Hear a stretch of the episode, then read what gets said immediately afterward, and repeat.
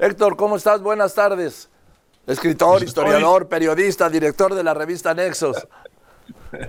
Estoy bien, Joaquín, pero eh, preocupado ¿Por? eh, con tu columna de, de hoy y del martes. Eh, y quiero empezar por solidarizarme absolutamente contigo y por todos los periodistas que el presidente, pues habrá que acuñar un verbo, se ha dedicado o se dedica a mañanear, ¿verdad? Porque en las mañaneras ha convertido las mañaneras en un paredón simbólico de fusilamiento y de estigmatización y, y creo eh, que has hecho una cosa muy buena y creo que lo deberían hacer eh, todos los que son eh, los periodistas que son blanco de esta... ah, Pues ahí estás tú también, Héctor. Ah, eh, eh, estoy eh, tratando de no in- in- involucrarme en eso, pero eh, lo que me parece muy interesante y creo que lo deberíamos o lo deberían hacer todos los periodistas, lo deberíamos hacer todos los que somos blancos de eso, es tu métrica, el termómetro, porque de las menciones que te va haciendo, porque indica como un, como un termómetro una fiebre como ascendente en el ánimo del presidente de estigmatizar, de combatir, pues periodistas que finalmente no hacen nada más que lo que han hecho años y años y años, pues tú toda la vida, pues que es informar y criticar y decir lo que piensan y darle el micrófono y la voz a quienes no la tienen y a quienes la necesitan y a quien el público quiere escuchar. O sea, no han hecho nada distinto de lo que han hecho en la vida. Y en cambio, tienen una situación completamente distinta. Pero quiero ir a tu termómetro porque me parece que indica bien el ritmo que trae esta fiebre. Entonces dices, en, estos cinco años que el presidente lleva de, maña- mañanear, eh, te ha aludido, siempre para descalificar, pero vamos a decirlo, te ha aludido 240 veces. A ver, corrígeme si, si, si me equivoco. Lo estoy leyendo aquí. Ahora, solo dos veces te mencionó en el año 2019. Seis veces en el año 2020. 38 veces en el año 2021. Pero 115 veces en 2023. Pues, ¿qué hiciste? Es decir, una alusión descalificatoria cada dos mañaneras para ti. Ahora, lo que va de 224 te lleva mañaneado 26 veces, con lo que supera su propia marca olímpica del año pasado en ese, en ese mismo lapso. Bueno, este termómetro es muy preciso, es divertido, eh, lo lleva uno a preguntarse, si tú eres el mismo, básicamente lo que cambió aquí fue el presidente y su fiebre descalificatoria.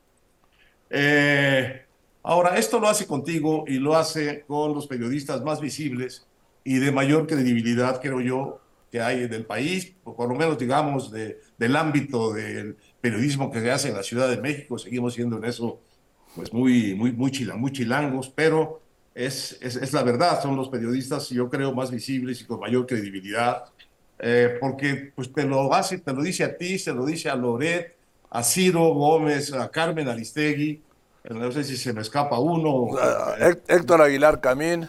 me disculpo.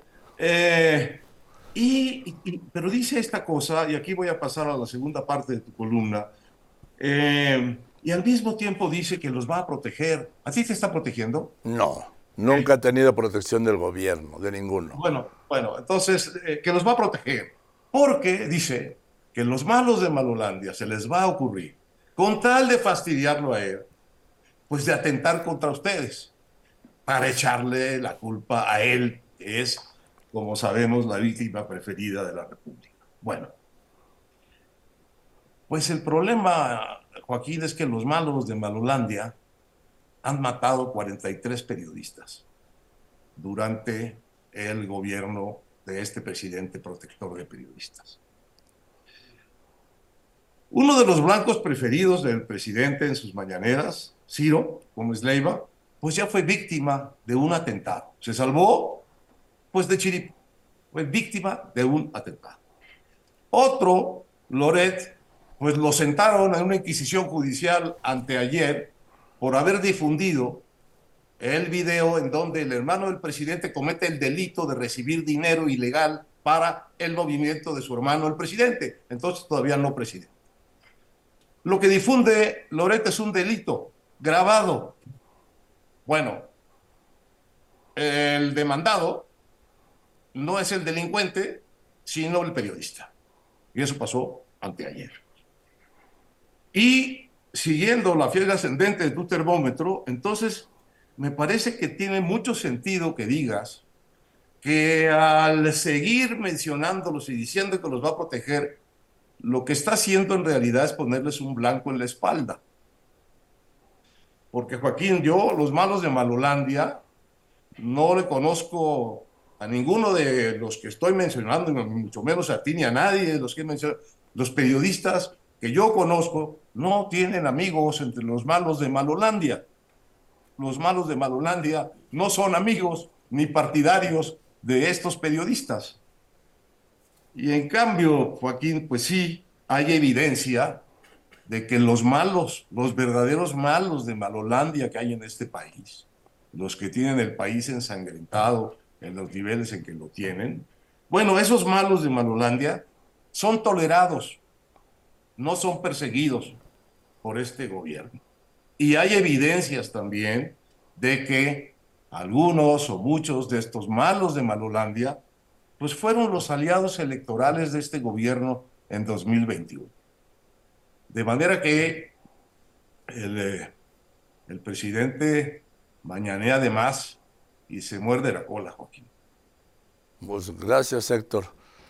Gracias y yo lo que digo es que con ese manejo de lo que puedan hacernos a los periodistas para hacerle daño a él, no son los malos de Malolandia, no. Es son los locos de Loquilandia. Los locos de Loquilandia. Pero mira, hay una anécdota de nuestro amigo Miguel Reyes Razo con Juan Rulfo, cuando, cuando Rulfo dijo en algún momento de algo del ejército en la época del presidente López Portillo, de que el general Obregón decía que no había general que, que, aguantara 50, eh, un cañonazo de 50 mil pesos. Y Rulfo dijo, no, lo que pasa es que ahora los cañonazos son de a 50 millones. Y entonces eh, el presidente López Portillo salió y se enojó el ejército y hubo, en la prensa un, un triquitraque de que eh, Rulfo había ofendido al ejército. Eh, eh, y, Miguel Reyes Razo descubrió que Rulfo estaba encerrado en su casa desde que hubo el escándalo periodístico eh, y lo fue a visitar porque se llevaba bien con él y conversaba bien con él y lo fue a visitar y lo encontró ahí pues todo barbudo, encerrado, fumando sus cigarrillos pulmol, este, y le dijo Reyes Razo, pues oiga, pues vámonos a comer, vamos, aquí te, acuerdas de, de una restaurante que se llamaba La Cabaña, creo. Sí. Estaba allí. vámonos a comer a la cabaña. No, no, no, no, no, no, le dice, ¿cómo no? No, a mí me pueden matar, le dijo. Le, dice Miguel, oiga, maestro, pero ¿usted piensa que el presidente lo pueden mandar matar? No, no, un acomedido. ¿Sí? Un acomedido. pues ese es el problema. Es decir, el presidente dice una cosa y nunca falta un acomedido, eh, inducido o no inducido, pues que le dispare a los blancos que el presidente pone.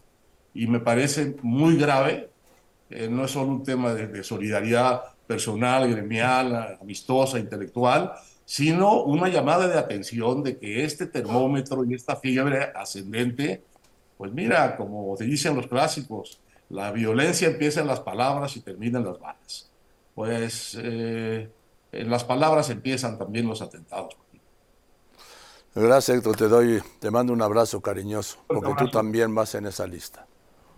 un fuerte abrazo, Joaquín. Gracias. El doctor Héctor Aguilar Camín, escritor, historiador, periodista, director de la revista Nexos.